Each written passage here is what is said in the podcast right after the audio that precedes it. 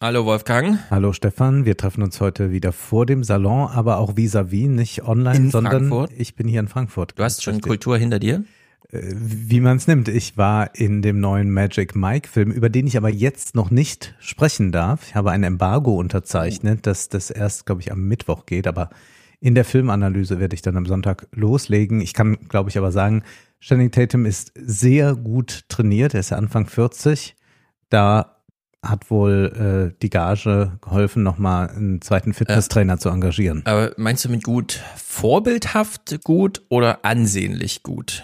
Naja, ansehnlich gut. Was heißt vorbildhaft gut? Also das Ja, ist ja zum Beispiel wahrscheinlich vorbildhaft für dich. gut. Da müsste ich vielleicht einige Dinge äh, nicht mehr machen, zum Beispiel so Podcasts mit dir aufnehmen und sagen, Wieso? ich habe leider keine Zeit, Ach ich so. muss ja ins Studio. Ja, es ist direkt hier um die Ecke. Wir Ja, ja, Nachher ja, noch nur ich, ich vermute, das ist nicht so mit 60 Minuten getan, oder? Ähm, wenn du es jeden Tag machst, reicht ja auch eine halbe Stunde. Okay, naja, ich, ich na gut, wir lassen das mal offen. Äh, das sind meine Eindrücke Ja. äh, des Films.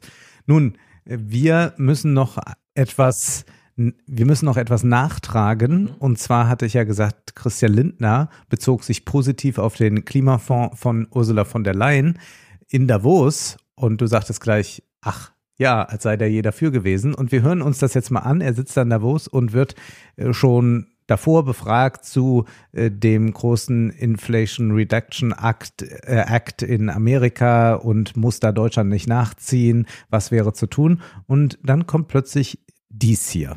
But Minister, it could also, I- and I know a number of European leaders have voiced concerns about this Inflation Reduction Act. Could Europe not Yes. do its own IRA? No, we mustn't. A competition who is able to pay more subsidies um, uh, would um, um, um, be a threat to sustainable public finances in Europe.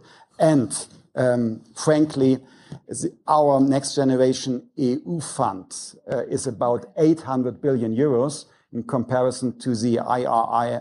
I think we are doing a lot. So it's not trade war. Yeah. It's trade diplomacy we need. Ah, so Trade Diplomacy, alles klar. Da können wir alle mal lachen, oder? Ja, also dieses äh, Next Generation EU ist ja äh, der äh, sozusagen ist ja nicht direkt der Klimafonds, sondern dieser Pandemie. ja. Wir rufen jetzt mal die Jugend 2022 als äh, und so weiter aus als Jahr der Jugend und Pipapo und äh, 500 nee 250 Milliarden davon ist ja diese EU-Verschuldung und 500 Milliarden kommen von den Ländern oder umgedreht, aber man bürgt jedenfalls für sich und das ist so eine richtig schöne europäische Verschuldung, die der Europäischen Kommission das erste Mal diese Eigenmittel aufgrund von Verschuldung gibt. Und das soll aber nicht einreißen. Das soll nicht einreisen wie mastend, aber äh, er ist da, er hat es schon mal anerkannt und er gibt auch damit an.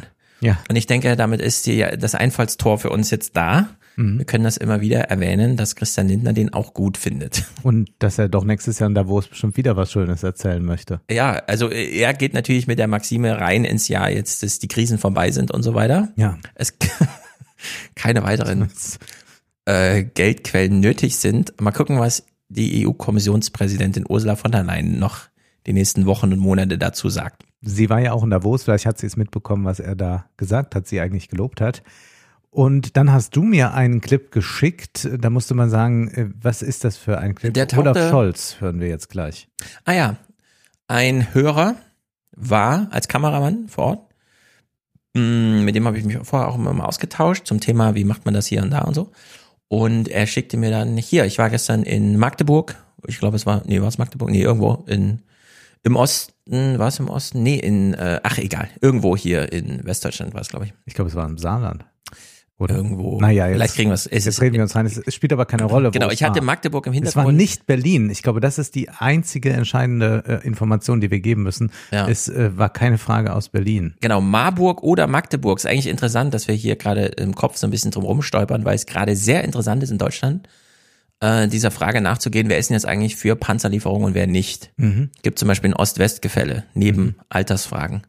Und äh, ich glaube, das ist jetzt ein Clip aus Marburg, der aber auch aus Magdeburg sein könnte. Ja. Es gab in der FAZ auch eine sehr gute Aufarbeitung, wie reden gerade die Ostdeutschen unter sich über ihre eigenen Erfahrungen mit Wehrmitteln, die sie beispielsweise als Unterrichtsmaterial und so weiter noch vor sich hatten. Und jetzt plötzlich mit so einer Nachrichtenlage konfrontiert zu sein, das ist vielleicht näher dran als, keine Ahnung, irgendwelche westdeutschen Städte, obwohl die Atombomben ja nach Stuttgart zuerst fliegen, das ist ja klar, aber äh, ja, man ist ja e-, emotional und mental immer noch mehr dran, so am Russen allgemein.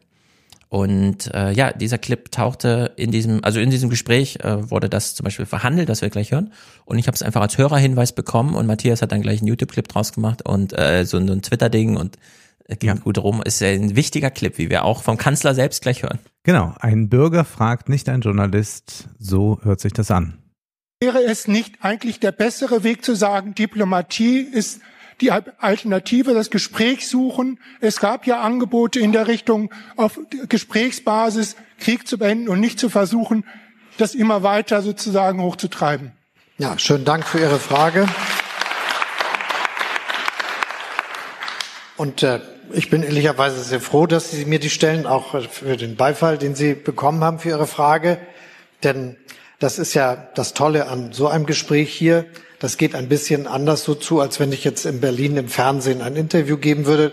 Da würde mir die Frage fast nie gestellt. Also sie ist mir nicht ein einziges Mal gestellt worden, wenn ich das so sagen darf. So. Ein Jahr Krieg und Olaf Scholz wurde diese Frage jetzt zum ersten Mal von irgendeinem Bürger gestellt und nie von einem Journalisten. Oder von irgendwem in Berlin. Also es ist wirklich erstaunlich. Ähm, ja. Ich klar, wir machen jetzt hier keine ganze neue 20er-Folge, aber wir könnten natürlich stundenlang jetzt über den Panzer und wie die Koalition dann doch nicht da war, die plötzlich, und jetzt steht Olaf Scholz, der das nie wollte, einen Alleingang, deutschen Alleingang zu machen, plötzlich als Alleingänger da mit deutschen ja, Panzern. Weil er so weit gegangen ist und nach, vorher immer es hieß, genau. Deutschland genau. zögere sich. Also das ist wirklich zögere. gruselig, was wir hier erfahren und das ist ein, das ist ein echter Auftrag an alle Journalisten, nicht nur nochmal zu sagen, was man schon seit einem Jahr sagt, ja. sondern diesen Clip ganz ernst zu nehmen. Das ist nämlich ähm, so ein bisschen wie im Weltraum mit der dunklen Materie. Man sieht sie nicht, aber sie ist da und sie hat ihre Kräfte und so weiter. Hier haben wir jetzt repräsentiert bekommen, was nicht in Berlin, mhm. aber dafür die ganze Zeit präsent ist in den Bürgern ja. umhergeht, ja. worüber sie nachdenken. Und das sollte man dann auch mal thematisieren, denke ich. Äh, ganz richtig. Und ich war jetzt ein bisschen entsetzt. Es äh, wurde wieder dieser Orden wieder den tierischen Ernst in mhm. Aachen verliehen, äh, diesmal an Annalena Baerbock. Und sie war dort, hatte ja. eine Rede gehalten. Ich habe sie nicht gehört, sondern nur einen Artikel darüber gelesen. Sie hat tatsächlich dann auch noch den Witz gebracht, ich hatte schon überlegt, mich als Leopard zu verkleiden. Ehrlich. Und Agnes Strack-Zimmermann war auch da. Ich will äh, wirklich sagen, das kann doch nicht sein. Also wir haben mal ja. Anfang der 90er einen Rosenmontagsumzug nicht stattfinden lassen wegen einem Krieg so weit würde ich nicht gehen. Wir können nicht jetzt äh, immer ja. alles ausfallen lassen wegen etwas anderem. Aber ich frage mich schon, ob eine Außenministerin in diesen Zeiten Karnevalsorden entgegennehmen muss. Und wenn sie das tut, dann müsste sie da eher versuchen, eine Sphäre des Unpolitischen zu schaffen und zu sagen, ja, aber man darf auch noch lachen. Aber wenn man das jetzt verbindet miteinander und Agnes Strack-Zimmermann hat das natürlich auch dann in ihrer Rede äh, entsprechend getan, dann ist man doch eigentlich in einer ganz, ganz geschmacklosen Ecke angekommen. Das muss doch separiert werden, gerade wenn man äh, Politikerin ist. Wir können es ja so machen, um Annalena Baerbock ein bisschen vor unserem Urteil zu schützen. Gucken wir Unterst auf keinen warte, Fall. Wir unterstellen ihr nur, sie hätte dort diesen Leopardenkostümwitz gemacht, sagen aber dazu, es könnte ja sein, dass sie es nicht gemacht hat, Deswegen wollen wir unser Urteil nicht ganz so hart machen. Ich habe es in einer einer renommierten äh, oh Zeitung oh aus Frankfurt gelesen. Ja, dann ist nichts mehr zu Von daher weiß ich nicht. Dann ist nichts ich glaube, ich habe es mir nicht ausgedacht. Wir können nur mit dem Kopf schütteln. Vielleicht schauen wir uns dann wenigstens die Sitzung nicht an, um nicht völlig entgeistert zu sein. Uns erreichen immer mal wieder E-Mails zu ChatGPT. Mhm. Äh, wir müssen das größer besprechen. Ich glaube auch, dass ChatGPT wichtig ist. Ähm, wir hören jetzt mal was von SWR 2. Also erstmal möchte ich da äh, ganz ausdrücklich loben, äh, wieder einmal das öffentlich-rechtliche Radio. Da gibt es ja. wahnsinnig viele interessante Beiträge, Interviews vor allem gerade zu ChatGPT äh, bei SWR, Deutschlandfunk Kultur, überall eigentlich. Das kann man ja über die ARD Audiothek sich anhören. Wir hören jetzt mal gerade hier den Buchwissenschaftler Gerhard Lauer, der auch eine Konferenz organisiert hat und der wird interviewt zu den Möglichkeiten und er spricht etwas an, was du auch schon mal thematisiert hattest. Dazu wird auch Colin Hauer von Hörbuch Hamburg sprechen. Da geht es schlichtweg darum, können wir einen Text, den wir haben, von einer Maschine einsprechen lassen und Sie hören diesen Text und haben den Eindruck, oh, das klingt eigentlich wie ein Mensch. Und woran schon jetzt gearbeitet wird, ist, dass Sie dann einstellen können, oh, es soll ein bisschen mehr nach Christian Brückner zum Beispiel klingen, weil Ihnen diese Stimme sehr gut gefällt. Jetzt müssen wir mal kurz unterscheiden. Er meint jetzt wirklich nur die äh, Sprach Generierung, nicht den Text selbst. Nicht den Text selbst. Ah, ja. Also wir sprechen jetzt über die verschiedenen Möglichkeiten von künstlicher Intelligenz, von, von Ja. Bilderschaffung und auch dann von Textkreation. das ist natürlich auch was, was thematisiert wird. Äh, dazu kommen wir jetzt gleich. Aber hier geht es auch darum, dass man diese künstlichen Stimmen hat. Man kann es ja mitunter bei YouTube finden, dass wenn man mal nach irgendeinem Buch sucht, gibt es das eigentlich als Hörbuch, dann wird einem das Ja. angezeigt, denkt man komisch, das habe ich aber bei Audible gar nicht gefunden. Und das ist dann irgendwas Generiertes. Ich glaube auch, dass das äh, funktionieren wird, auch äh, da so ein gewisses Timbre reinzubringen, aber eine, ein guter Text, ein, ein, der muss auch gesprochen werden in Form einer wirklichen Interpretation. Also wir müssen mal hier ins Schauspiel Frankfurt gehen, wenn wir mal dort wirklich die, die Sprache erleben wollen. Und das ist dann nicht einfach, mach's mal so wie Christian Brückner, sondern Christian Brückner macht ja auch wieder mit den entsprechenden Ja. Texten und Sätzen etwas Eigenes. Klar kann ich das imitieren, aber das ist so ein bisschen wie äh, Wolfgang, äh, red mal wie Udo, Jürg, äh, wie Udo Lindenberg, ein bisschen so, aber Ja. das ist dann doch nicht Udo Lindenberg am Ende. Ich kann es ganz versöhnlich und zwar indem ich einfach Argumente aus der Bild äh, Geschichte, indem man nämlich sagt, oh, ist ja alles nur noch Instagram und so fort und so weiter, muss man sagen, ja, aber klar, ihr macht heute jeder Bilder, umso mehr stellt sich heraus und äh, wird auch deutlich, was ein Fotograf noch anderes leisten kann, als jeder macht ein Foto. richtig. Ja. Deswegen ist dieser Verweis aufs Schauspiel, genau. Und das Schauspiel wird auch umso mehr. Also eigentlich äh, schält sich gerade die Zukunft des Schauspiels wieder raus, weil wir das, äh, da spricht ein echter Mensch mit uns. In dem Fall sehen wir ihn auch noch, aber ich würde auch sagen, selbst das Gelesene, wenn wir so in der Lyrik sind und so weiter, da macht es einen Unterschied, wer liest. Und dann ist es vielleicht auch wichtig zu wissen, ah, das hat jetzt ein echter Mensch und sei es nur, dass es, wenn man es nicht mehr erkennen kann, man es trotzdem weiß und sich das versichern kann.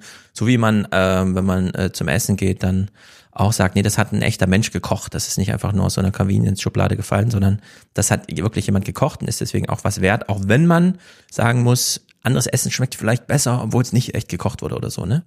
Aber hier in diesem, was der Lauer meint, also Apple hat ja seine Sprachbeispielclips schon veröffentlicht, wie das so klingt, wenn man demnächst bei Apple ein Hörbuch kauft. Also kein Hörbuch, sondern ein Buch, das dann eben vorgelesen wird von den Stimmen. Und in den Podcasts, die ich so höre, also hier Leo Laporte, This Week in Google und so aus diesem Twit-Network, die machen schon seit Wochen Witze darüber und spielen sich auch in ihrem Podcast ihre eigenen Stimmen synthetisiert vor. Und dann hören sie sich halt wirklich an wie Stacy und wie Leo und so weiter. Ja. Und das finde ich wahnsinnig amüsant, weil es ist quasi unverwechselbar, auch wenn es eine, noch eine gewisse roboterhafte Monotonie drinne hat, die ja gerade unterbrochen wird, wenn jemand dann doch mal in lautes Gelächter ausbricht. Ja. Obwohl es der Text nicht hergibt, aber man lacht dann halt über Sachen, nur weil man sie sieht oder so. Sowas würde mir dann auch fehlen, da bin ich auch gespannt, aber klar, Podcast. Wenn wir jetzt von Gebrauchstexten sprechen, ist das was anderes. Also Genau. ich lasse mir natürlich das ist ein auch hin und wieder mal Punkt. eine längere E-Mail Mhm. einfach gerade vorlesen, dann äh, bin ich irgendwas am machen und lasse die mir gerade an dem Laptop vorlesen. Aber da geht es ja nur um die Frage, kommen Sie in zwei Wochen da und dorthin? Genau, wenn ich heute mein Smartphone in der Hand habe, ich bin in der Küche, habe die Hände voll, dann tippe ich hinten dreimal drauf und dann fängt es automatisch an, den Bild- Bildschirminhalt vorzulesen. Und wenn es ein Buch ist und man muss blättern, weiß er das automatisch und blättert dann einfach weiter. Also unendliches Vorlesen. Und ich bin damit, wie es jetzt ist, schon total zufrieden. Alles, was in die Richtung von dem Lauer geht, dass ich mir dann noch eine Stimme aussuche, ist wirklich nur noch eine angenehme Sache obendrauf. Aber der eigentliche Entwicklungssprung, um den es hier geht, dass ich das nämlich akzeptiere, dass da jemand für mich liest, der ist schon längst genommen. Also da sind wir echt schon Jahre. Das gibt sozusagen. es. Aber es wird nicht für die Literatur im Allgemeinen gelten. Nö, Heute das glaub stelle ich ja einen Roman vor, den möchte ich nicht von irgendeiner künstlichen Intelligenz vorgelesen haben, irgendeiner synthetisierten Stimme, sondern das ist schon gut, wenn das äh, jemand richtig lesen kann. Äh, aber vielleicht brauchen Hast wir dann bald sehr viele Leute, die Ja. Hast du in ähm, Harrys Hörbuch reingehört? Er hat es ja selbst gelesen. ich habe nur diese Hörprobe mir Ah ja. angehört, Ja, ja. die kenne ich auch, genau. Ja. Aber naja, gut. Da hätte man auch einen Roboter nehmen können. Also das da hätte man auch einen Roboter nehmen Ja. können, ja. Aber wir, wir können. Vielleicht brauchen wir äh, weil Leute für anderes. Hast du, ich hatte doch, ich hatte die, den, ihn dir gestern noch äh, geschickt, diesen Clip. Es gab ja noch einen tollen Christian Lindner Auftritt, den kann man jetzt schlecht hier vorspielen, glaube ich. Ich habe ihn nicht vorbereitet. Man könnte ihn jetzt aus dem Twitter raus, aber äh, äh, Man, man muss ihn sehen, man muss ihn wirklich sehen. Also ich empfehle Und er das besticht ja durch nichts hören. Genau, Christian Lindner und Ghana eingeben bei Twitter und dann wird man einen Clip finden. Er war dort in Ghana an einer Universität. Alles voll mit Studenten und dann malt er so ein bisschen aus, was Deutschland so vorhat und dann fragt er, und wer will Ja. nach Deutschland kommen, wer will äh, in Deutschland arbeiten? Und ich sag mal, so wenig Resonanz hatte, glaube ich, Ja. zuletzt Wolfgang Lippert, als er Wetten das moderiert hat. so wenig Resonanz hatte zuletzt vor 20 Jahren oder so Olaf Scholz als Arbeitsminister, als Harald Schmidt fragte, Liebling des Monats. Das Publikum sollte klatschen und niemand klatschte. Und nach zwei Sekunden hört man nur noch dieses sanfte Gelächter, also diesen Clip, den man Tilo sieht da wirklich in man sieht wirklich in diesem Clip dann so, hinten melden sich so vorsichtig zwei und alles andere geht auf Ja. Tauchstation. Es kann auch der Situation geschuldet sein, aber es ist trotzdem wahnsinnig amüsant und Es ja, das ist Deutschlands Zukunft, würde ich hat sagen. diese deutsche Hybris doch sehr gut vorgeführt, dass Ja. eigentlich die ganze Welt sich danach sehnt, hier in Deutschland zu Ja. Die Staatsangehörigkeit wird nicht verramscht. Das kann man Nee, sagen. Das nee, wird noch nee, harte das- Arbeit, das- die an den Mann zu bringen und an die Frau. Wir hören äh, jetzt äh, nochmal Gerd Lauer äh, zu ChatGPT und zwar zum Thema Co-Autorschaft. große Verlagshäuser im Bereich der wissenschaftlichen Publikation intensiv diskutieren, ob eine Maschine als mindestens Co-Autor einer Publikation zählt, ja oder nein. Und die Ergebnisse sind unterschiedlich. Also es gibt schon erste wissenschaftliche Publikationen, in denen tatsächlich eine Maschine als Autor, als Co-Autor genauer gesagt, zählt. Ja, es sind ja auch Gebrauchstexte. Ja. Und warum nicht? Nun, ich habe hier eine E-Mail vorliegen, die hat mir ein Bekannter geschickt, der ist Student an der Universität Tübingen und die haben von der Rektorin der Uni eine Rundmail bekommen zu ChatGPT, äh, ganz ausführlich, ganz, ganz viel Text. Und da heißt es dann zum Beispiel, von ChatGPT erstellte Texte dürfen nicht von Studierenden im Rahmen von schriftlichen Studien und Prüfungsleistungen verwendet werden, soweit dies nicht im Einzelfall durch die Prüfungsaufgaben begründet und rechtskonform zugelassen worden ist. Dann wird das weiter aufgeführt. Prüfungsanspruch kann er äh, löschen, wenn, dann und dies. Aber viel interessanter ist noch, von ChatGPT erstellte Texte dürfen von Wissenschaftlerinnen und Wissenschaftlern für die Integration in Publikationen nicht verwendet werden, auch nicht bei Offenlegung der KI-Nutzung. Und das ist jetzt die interessante Begründung, die kommt. Eine Benennung beziehungsweise Benutzung des Werkzeugs als eine Art Mitautor oder eine Erwähnung im Material oder Methodenteil kommt deshalb nicht in Betracht, da nach heutigem Stand davon ausgegangen werden muss, dass ChatGPT das Urheberrecht und die Vorgaben guter wissenschaftlicher Praxis zur Kennzeichnung von fremden Texten und fremder Gedanken nicht beachtet. Dies gilt zumindest so lange, bis ChatGPT lückenlose Informationen zur Verfügung stellt, die urheberrechtlich geschützte Textpassagen und die Übernahme fremder Gedanken im Hinblick auf die Herkunft der Texte und Gedanken eindeutig und zuverlässig benennen. Das ist natürlich ein guter Hinweis, denn ChatGPT besteht natürlich zu 100 Prozent aus urheberrechtlich Ja. geschützten Replikationen von irgendwelchen Wortsalat, Buchstaben, Klamottereien und so. Ähm, Und wem gehören die jetzt? Äh, ChatGPT gehört ja auch wieder jemand. Jetzt ist das noch so ein bisschen Open Source, aber wir Genau. wissen natürlich schon Naja, für die professionelle. Nutzung. Ja, aber für die professionelle Nutzung wird ja dann wieder Geld fällig und äh, das ist ja nicht äh, Gott zur Ehr und äh, für die Menschheit nur gemacht, sondern es wird ja auch ein Programm Also- werden, mit dem man Geld verdient. Mal sehen, ob dafür Geld fällig wird und in welchem Rahmen, denn wir kennen die Werke des Silicon Valley, die uns alle unentgeltlich zur Verfügung stehen. Also die refinanzieren sich immer anders bislang. Ähm, in dem, also diese Begründung ist natürlich äh, juristisch gesehen genau richtig, das so zu machen. Wir sehen ja auch schon die ersten Künstler in Amerika. OpenAI macht ja auch diese Bildgenerierung. Äh, ist ja nicht nur Text, sondern auch Bild. Gerade den Namen. Ah ja, Dolly, Dolly 2 also Doll-E und Dolly 2 und so.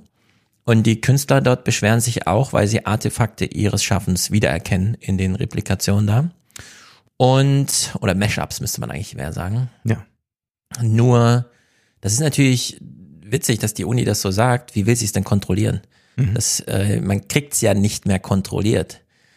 Die Studenten selber haben ja heute Zugriff nicht nur auf ChatGPT, sondern auch auf die Datenbanken, mit denen man abgleicht, ob Texte schon mal irgendwo anders auftauchten und es wird umso dringlicher, wenn man ChatGPT-Texte einreichen will, weil man dann wirklich nochmal selber überprüfen muss, was steht denn da eigentlich? Ja. Ist das schon mal irgendwo anders aufgetaucht? In der Hinsicht äh, kommt ja im Macht Grunde aber auch dann wieder Arbeit. Also wenn man das auch noch prüfen ja, aber sehr viel weniger Arbeit ist, sich Ja. jetzt wochenlang hinzusetzen und, und so. Am Ende sitzt man allerdings vor einem Text, in dem wirklich keine Quelle drin steht. Also Ja. ein bisschen rumfaken muss man dann auch Die noch muss händisch. Ja, da- also da gibt's ja dann die Ansage mindestens drei Fußnoten pro Seite. Aber die Herausforderung ist wirklich riesig, weil es ist kein Studienfach sicher davor. Mhm. ChatGPT bekommt ja, also kommt ja gerade besonders gut mit dem hin, was jetzt journalistisch gar nicht groß betrachtet wird, nämlich diese ganzen strukturierten Texte, also Informatik, Mathematik, Physik und so weiter. Das sind diese Fächer, die eigentlich am drängendsten jetzt auf ChatGPT Proofness irgendwie abgeklopft werden müssen. Also schon eine äh, wahnsinnig witzige Zeit irgendwie für alle Beteiligten da. Es kommt jedenfalls kein Professor, kann jetzt mehr sagen, ah, dieses moderne Zeug, ich habe keine Lust und so, sondern damit müssen sich jetzt alle befassen irgendwie. Ja. Damit befasst hat sich auch äh, Robert Lepinis, der war bei Deutschlandfunk Kultur im Interview und der hat äh, dann mal ChatGPT eine Hausarbeit schreiben lassen. Robert Lepenis, Präsident der Karlshochschule wiederum, hat dem Chatbot aufgetragen, eine Forschungsfrage zu entwickeln. Thema, wie hängen Fake News auf Facebook mit Einstellungen zu LGBTQ-Plus-Fragen zusammen? Note, die er für die Antwort gegeben hätte, Ich würde mal sagen eine 2. Aber das hängt entscheidend von der Art der Frage ab, die man dem System stellt. Wenn man nachhakt und auch kreative Fragen stellt, dann gibt's auch gute Antworten. Nun ist es ja so, wir haben ja beide schon einige Hausarbeiten wahrscheinlich geschrieben Mhm. während unseres Studiums. Es gibt ja die Hausarbeiten, die Originalität abverlangen, eigene Interpretation und dann gibt es ja doch äh, in jeder Hausarbeit zum Teil, aber bei manchen ja dann vielleicht auch äh, sehr exzessiv diese Fleißarbeiten. Mhm. Und wir haben ja mal eine Folge zu David Graeber gemacht, zu den Bullshit-Jobs. Und dann habe ich ja, Ja. gesagt, ja, Stefan, ich habe eigentlich auch in einem Bullshit-Job gearbeitet. Ich habe nämlich äh, versucht, Style-Sheets anzupassen. Meine Genau. Professorin zitierte so, der Verlag wollte es aber so. Ja. Und dann habe ich eigentlich nichts anderes gemacht, als aus dem Semikolon ein Komma und dergleichen. Und natürlich ist auch dieses äh, Zusammenfassung Fassen von Forschungsstand, was ja gerne abverlangt wird, um äh, die Studenten dazu zu bringen, sich mit der Materie auseinandersetzen, etwas, was dann keine besonders aufregenden Texte ergibt und auch für die, die es machen müssen, eine reine Fleißarbeit ist, für die, die es äh, korrigieren auch. Und dennoch ist natürlich dieser äh, mühsame Weg oder sagen wir die mühende Ebene etwas, wodurch man erst so eine Auseinandersetzung, eine spielerische mit einem Text lernt. Also, dass man dann auch ganz anders wieder mit anspruchsvolleren Texten äh, umgehen kann oder auch eine eigene Originalität entwickelt. Das heißt, wenn aber diese Mühe der Ebene nicht mehr durchlaufen wird, ist natürlich die Frage, inwieweit dann das, was äh, dann eigentlich zur Kür produziert wird, also wo dann die Eigenleistung viel stärker ist, dann eigentlich auch äh, relativ dröge am Ende ausfallen könnte. Ja, also dieser ganze äh, Stress, der gerade reproduziert wird, weil immer jeder mit so einem stressigen Ding kommt, da will jeder noch was anschließen. Den würde ich auch nicht so teilen, denn ich denke auch, äh, ChatGPT kann einen sehr beeindrucken, aber zeigt einem doch genau, wo die Lücken sind, die Einflugschneisen für menschliche Originalität, Ja. wo man auch ziemlich genau weiß, da nützt es jetzt auch nicht, nochmal 100 Millionen mehr Nutzer auf die Maschine loszulassen, damit die nochmal mehr menschlichen Input bekommt. In diese Region kommt die einfach nicht vor. Also gerade da, wo es echt um super individuelle Originalität geht. Nur kommen die Studenten noch dahin vor, wenn sie diese andere Ebene genau. Die überspringen. muss, also ähm, es gilt diese alte Regelung von, ähm, heißt er Dave Eggers, also Ja. der Circle-Autor, Ja. der ja in seinem privaten auch Nachhilfelehrer ist. Er hat ja so eine Nachhilfeschule da in San Francisco gegründet, der den Kindern nur eine Botschaft macht, äh, no shortcuts. Es gibt keine Shortcuts. Wenn du dich hinsetzt und äh, irgendwie rumfakest und hier und da und betrügst, gehst du den Weg nicht und kommst also auch nicht ans Ziel. Du kriegst zwar deine Note und hast dein Jahr gut abgeschlossen und so weiter, du kommst nicht ans Ziel. Genau, und in diese Orchideenregionen vorzudringen, muss man einmal über das ganze Feld gelaufen sein. Und wer das nicht macht, ähm, hat's halt nicht gemacht und er kommt dann da auch nicht an. Also diese große Lehre, die steckt da schon drin. Denn wir kennen alle diese kleine Originalität im Sinne von, man sitzt dann nach zehn Semestern in so einem Seminar Und der eine Teilnehmer, da kommt es halt drauf an, ob der jetzt da ist oder nicht. Mhm. So, danach entscheidet sich die Qualität des Seminars für alle. Und äh, damit hat man es mit so einem Phänomen zu tun, da nützt dann auch, äh, dass die anderen Neuen auf ChatGPT ausweichen oder sowas nicht. Also das ist dann einfach äh, in der Kunst ja auch. Ja? Ähm, ein bisschen wiederholt sich ja hier so ein bisschen, äh, oder sagen wir mal so, innerhalb einer Software wiederholt sich, so kopiert sich so das ganze Silicon Valley Phänomen einmal rein. Wir lesen es ja nachher auch bei Cory Doctorow. Die Menschen, und damit sind dann vor allem die sehr vermögenden, umsatzstarken Vertreiber und Eigner dieser Musik, aber nicht die Creators, sondern Ja. nur die, die das dann verwerten. Die haben es geschafft, gerade jetzt, wenn wir an die Neuen denken, alles das, was an Kunst vorlag, einmal zu digitalisieren, einmal zu reproduzieren, einmal verfügbar zu machen. Also Google hat alle Bücher der Welt einmal gelesen und für alle zur Verfügung gestellt. Man muss nur äh, den Snippet in die Suche eintragen und zack ist es da. So, aber was sie alle nicht schaffen, ist selber einen Mehrwert draufzulegen, inhaltlich. Ja. Nach der Duplikation. Sie können uns nur einfach, alle, einfach alles mal kopieren und alles mal duplizieren, aber danach diesen entscheidenden Schritt weiter. Also man kann ChatGPT bestimmt irgendwann oder die Verwandten dann, es gibt ja auch das für Musik und so weiter, sagen, hier, ich will einen Tatort vertonen, mach mir mal den zehnten Tatort so, wie ich dir die neunten, äh, die anderen neun gezeigt habe. Und dann sammelt er irgendwas zusammen und macht so ein Mashup und das klingt dann auch nach was. Aber wenn man dann, und jetzt äh, verwende ich hier Hans Zimmer, mach mir eine Hans Zimmer Musik für Tenet, obwohl er ähm, für Tenet gar keine Zeit hatte, weil er noch an Dune gearbeitet hat, wird mir keine Software der Welt eine Hans Zimmer Tenet Musik machen, denn die macht entweder Hans Zimmer oder niemand. Was dann auch wieder bedeutet, Stefan guckt mich an und wartet auf eine Erwiderung, aber ich, ich, ich mach ja, also das ist halt der große Unterschied. Am Ende, das ist ja genau der Streitpunkt, sagst du halt, ja, aber die Musik und so ist ja so und so. Und dann sag ich, ja, aber ist ja ganz egal. Das hat ja Hans Zimmer gemacht. So, Ja. und das ist ja das Qualitätsmerkmal, weshalb ich das dann anders höre. Und da beginnt's dann und dann interessiere ich mich für die Einzelheiten, gesagt, wie er es gemacht Vielleicht hat. ist Hans Zimmer nicht das allerbeste Beispiel, Doch, doch, doch, doch, was doch, doch. gegen Technisierung und künstliche Intelligenz Doch, produzieren. doch, doch, doch, zu das werde ich auch machen. immer Da- durchkämpfen. Da wären mir andere Komponisten Ja, eingefallen. Schon klar, aber dir schon, aber mir eben nicht. Und Ja. äh, diese individuelle Note sei uns doch allen zugestanden, gerade dadurch, dass wir hier sehen, äh, ChatGPT äh, stellt es uns nochmal besonders heraus. Ich glaube, ein Aspekt ist sehr wichtig, den du angesprochen hast, dass wir alles nochmal duplizieren können, nochmal neu zusammenstellen können. Und das ist ja das, was wir so die letzten zehn Jahre im Kino ganz stark und auch in den Netflix, Serien ne? sehen konnten. Nochmal die 80er, nochmal die Genau. 70er. Jeder will nochmal einen Film dazu machen. Und vieles ist völlig belanglos. Ja. Äh, man kann sich noch Hätte mal ein auch bisschen ChatGPT schreiben können. Genau. Äh, man, was, was war damals aktuell? Und dann bräuchte man noch ein bisschen Indie-Rock mit rein Mhm. aus der Zeit. Gut, machen wir auch. Also alles äh, wird reingegeben und dann äh, kommen diese Werke daraus, von denen dann doch am Ende nicht viel bleiben wird. Und da, wo es dann aber originell wird, also die auch in den 70ern spielen, aber dann originell sind, wie zum Beispiel Licorice Pizza oder so, das ist wiederum etwas, das wird nicht ein ChatGPT schreiben können. Wir hören noch mal kurz Robert Lepinis, ob jetzt die Hausarbeit am Ende ist. Viele Hochschullehrer haben solche Erfahrungen gemacht. Ihr Urteil? Wir können Studenten keine Hausarbeiten mehr aufgeben. Das ist ein Problem, denn Zweck dieser Arbeiten ist auch, durch bestimmte Methoden, also wissenschaftliche Methoden, aufzuzeigen, wie man Wissen diskutiert, in Frage stellt und uns sozusagen als Gesellschaft weiterbringt. Das sollte man ja eigentlich zeigen mit einer Hausarbeit. Ja. Äh, also das, äh, die Herausforderung einer Hausarbeit ist nicht wie bei einer Dissertation was Neues, was Eigenes, sondern eine Hausarbeit im Sinne einer Berufsausbildung, Studium ist im Grunde diese Anforderung, die man auch an ChatGPT hat. Nehme was wahr und formuliere es ich nochmal glaube, der selbst. Selbstanspruch der Studenten ist schon, was Originelles zu schaffen. Ja, aber nur der Selbstanspruch. Also nicht die Prüfungsordnung gibt das nicht her. Das Nee, ist die, erst die in der Promotion verlangt. Nee. Aber manche sind ja, wenn sie, wenn sie fit sind, schreiben sie so gut Hausarbeiten, Ja. dass sie die schon als Aufsatz wo einreichen können. Ja. Also äh, ist möglich. Wir hören noch mal ganz kurz äh, Gerd Lauer zum Thema, woran man eigentlich erkennt, ob Oh. man es mit einem Menschen oder einem Chatsystem zu tun hat.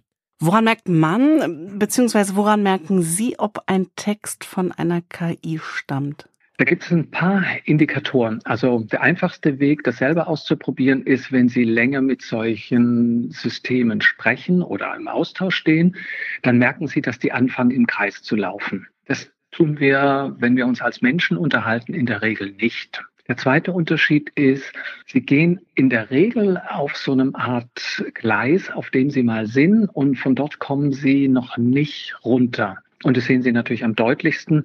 Immer wenn Sie ChatGPT bitten, auch einen Witz in die Rede einzubauen, sind diese Witze und überhaupt Humor und Ironie bescheiden. Mhm. Das sind alles Assistenzsysteme. Das heißt, die werden uns auch in der kreativen Arbeit begleiten, Mhm. aber sie werden sie vielleicht noch nicht ersetzen. Ja, das ist natürlich Hanebüchen, beide Kriterien. Das soll dann der Prüfer sagen, ja, also hier auf Seite 7 sind sie aber dann im Kreis gelaufen. Ich erkenne darin ChatGPT. Nun, für der Prüfer wird es nicht erkennen, aber ähm, es gibt ja diese Überlegungen, naja, die werden dann auch ein Bewusstsein oder so etwas entwickeln. Und das ist natürlich Unsinn. Und äh, Ja. da kann man das schon erleben, dass es diese äh, Kreisstruktur dann gibt. Ähm, ich glaube, Humor, ja, äh, ist in der Hausarbeit jetzt ja nicht äh, etwas, was vorkommt, aber natürlich ist das äh, das Auffällige, dass Humor etwas ist, was äh, nicht äh, hergestellt werden kann auf diese Weise. Also ChatGPT weiß ja sehr gut, was Humor ist. Du kannst dir ja einen Witz geben und sagen, erklär mir, warum das witzig ist. Und dann wird dir genau erklärt, warum der Mhm. Humor witzig ist.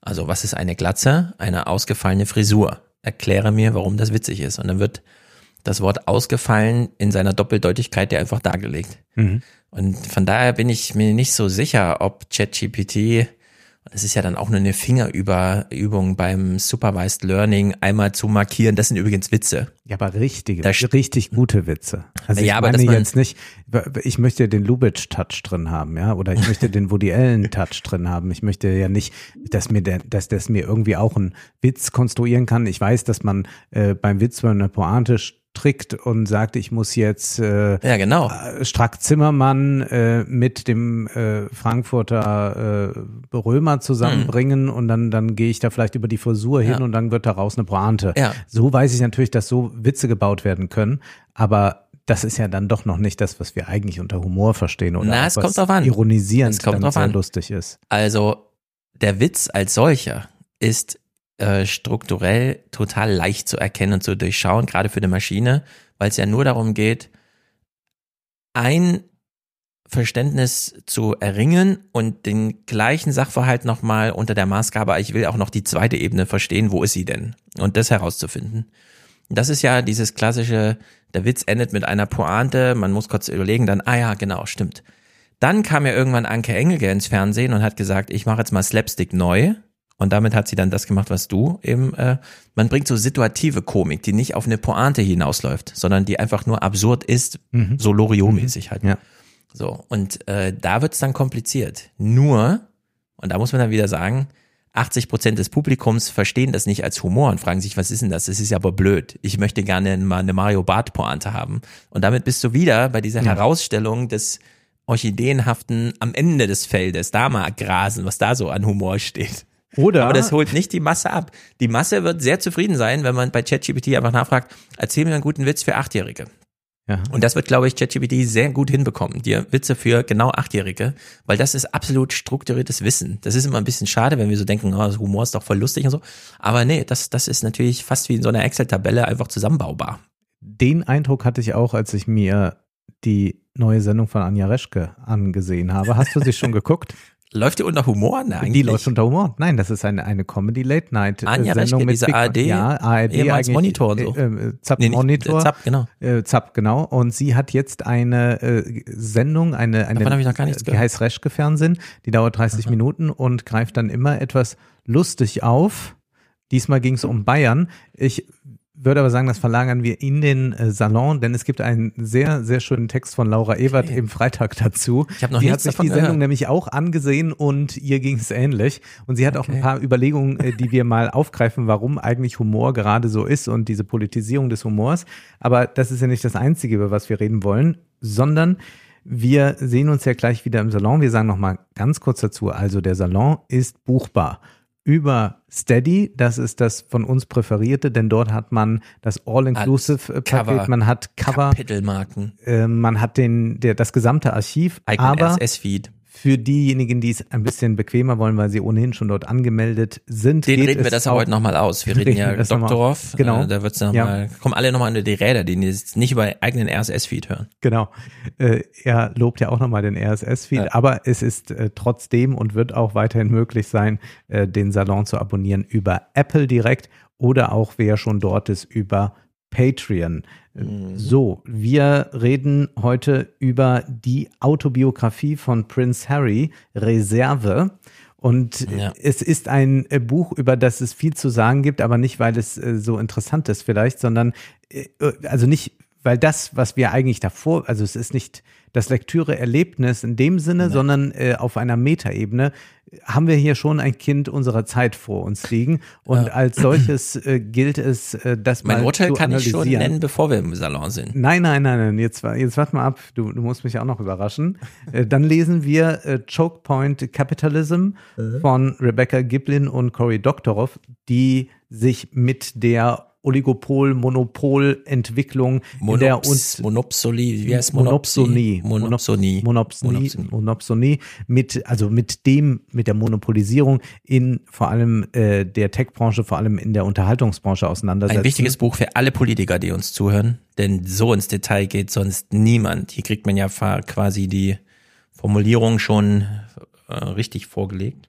Außerdem äh, stelle ich einen Roman vor, auf den viele lange gewartet haben. Brett Easton Ellis, der Autor von American Psycho, hat einen Roman vorgelegt, The Shards, äh, nach 13 Jahren. Und dieser Roman ist unfassbar gut und genial und es gibt so viel dazu zu sagen. Ich bin gespannt, wie ich das machen will. Annie, äh, Annie Arnaud äh, hat ein ganz schmales Buch geschrieben, Der junge Mann, über eine Affäre, die sie hatte mit einem 30 Jahre jüngeren Studenten. Außerdem gibt es noch einen Text von mir zu Indien, äh, wie da zensiert wird. Und zwar wird zensiert bei Twitter und YouTube.